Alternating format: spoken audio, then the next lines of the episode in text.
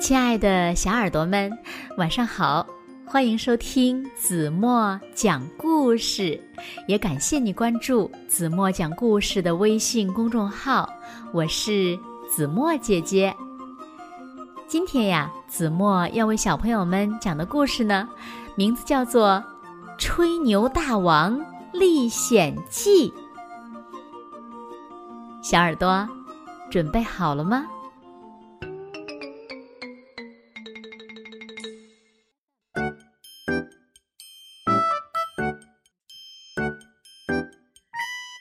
鼻子孟豪森又开始讲他的历险故事了。有人听了哈哈大笑，有人听了满脸不屑地说：“都是瞎编。”下面呢是他讲的故事，小朋友们也来想一想，是真是假吧。雪下得很大。我走了一天后，又累又困，而且呢，马也累了。一路上，我没有看到一个村庄，只好在旷野里过夜了。我把马拴在一根柱子上，往雪地里一躺，很快就睡着了。当我醒来的时候，惊奇的发现，四周都是房子，而我的马却不见了。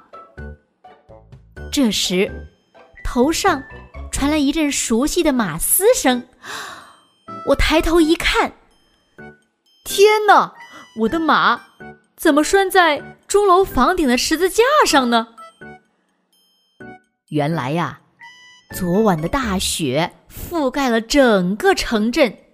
只露出了钟楼房顶的十字架，可一夜之间雪化了，我落到了地面上，马呢却被留在了房顶上。我开枪打断缰绳，马立刻跑回到我的身边。还有一天，我看见池塘里有一群野鸭，就一把抓起枪。跑出门，一时呢没注意，我的头撞到了门上，把我撞得眼睛直冒金星。我揉了揉眼睛，继续向池塘跑去。到了池塘边，我瞄准一只肥大的野鸡，刚要开枪，发现枪里没有打火石，我只好呀使劲儿的。打了自己眼睛一拳，眼睛里呢，立马冒出许多火星，火药很快就被点着了。砰的一声，我打死了十只野鸭。有一天，我吃着樱桃在树林里散步，突然看见一只长着大犄角的鹿，我把樱桃。装进枪膛，瞄准了那只鹿。樱桃核打进了它的脑门，鹿呢，受到惊吓，逃到树林的深处去了。一年后，我又来到这里，突然，我看见一只鹿，它的犄角之间长着一棵樱桃树。大家都能想到的吧？这棵树呀，就是去年我射出的樱桃核长成的。还有一次，我去朋友家做客，朋友牵出一匹他最喜爱的骏马，让大家观赏。可是没想到，马挣脱了缰绳，疯了般的乱窜。大家呀，都吓得东奔西逃。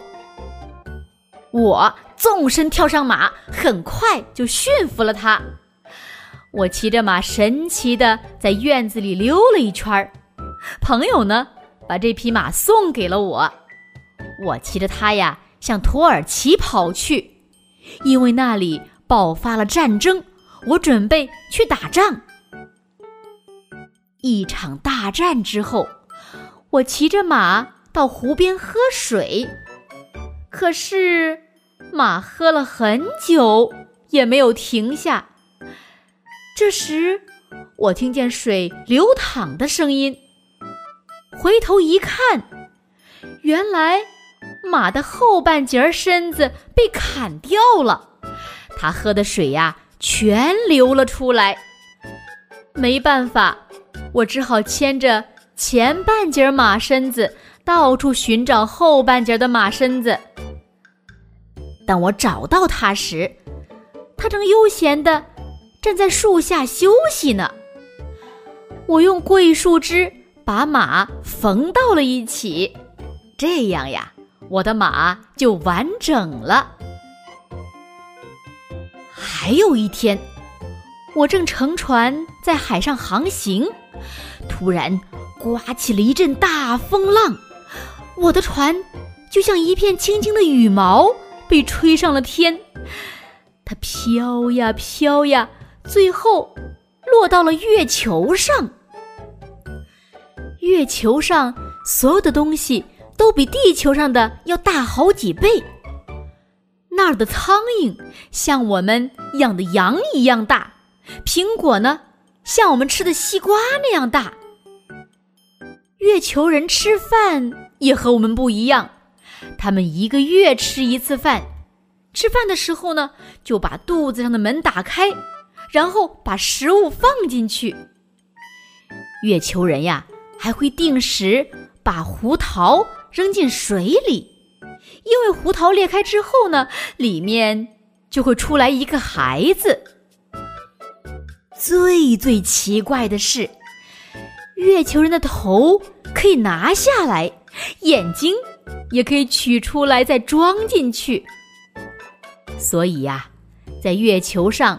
有很多卖眼睛的商人，在他们的商店里呀，有各种颜色的眼睛，而且每年呢都会流行不同的颜色。有一次，我在海上航行，我的船呢不小心被一条鱼吞进了肚子里。鱼肚子里非常的安静，但是一片漆黑。每当鱼喝水的时候，船呀就被浪头掀得老高。我的船在鱼肚子里飘来荡去，而且呢，还遇到了来自世界各地的船。大家都在发愁该怎么出去。最后，我们想到了一个办法，用两根最长的桅杆撑住鱼的嘴巴。这样，所有的船都能顺利的从鱼肚子里驶到大海上去了。这次历险呀，让我觉得非常的疲惫，所以我决定从此以后要过平静的生活了。我今天的故事呀，就先讲到这里了，以后再给你们讲讲我其他的历险经历吧。好了，亲爱的小耳朵们，今天的故事呀，子墨就为大家讲到这里了。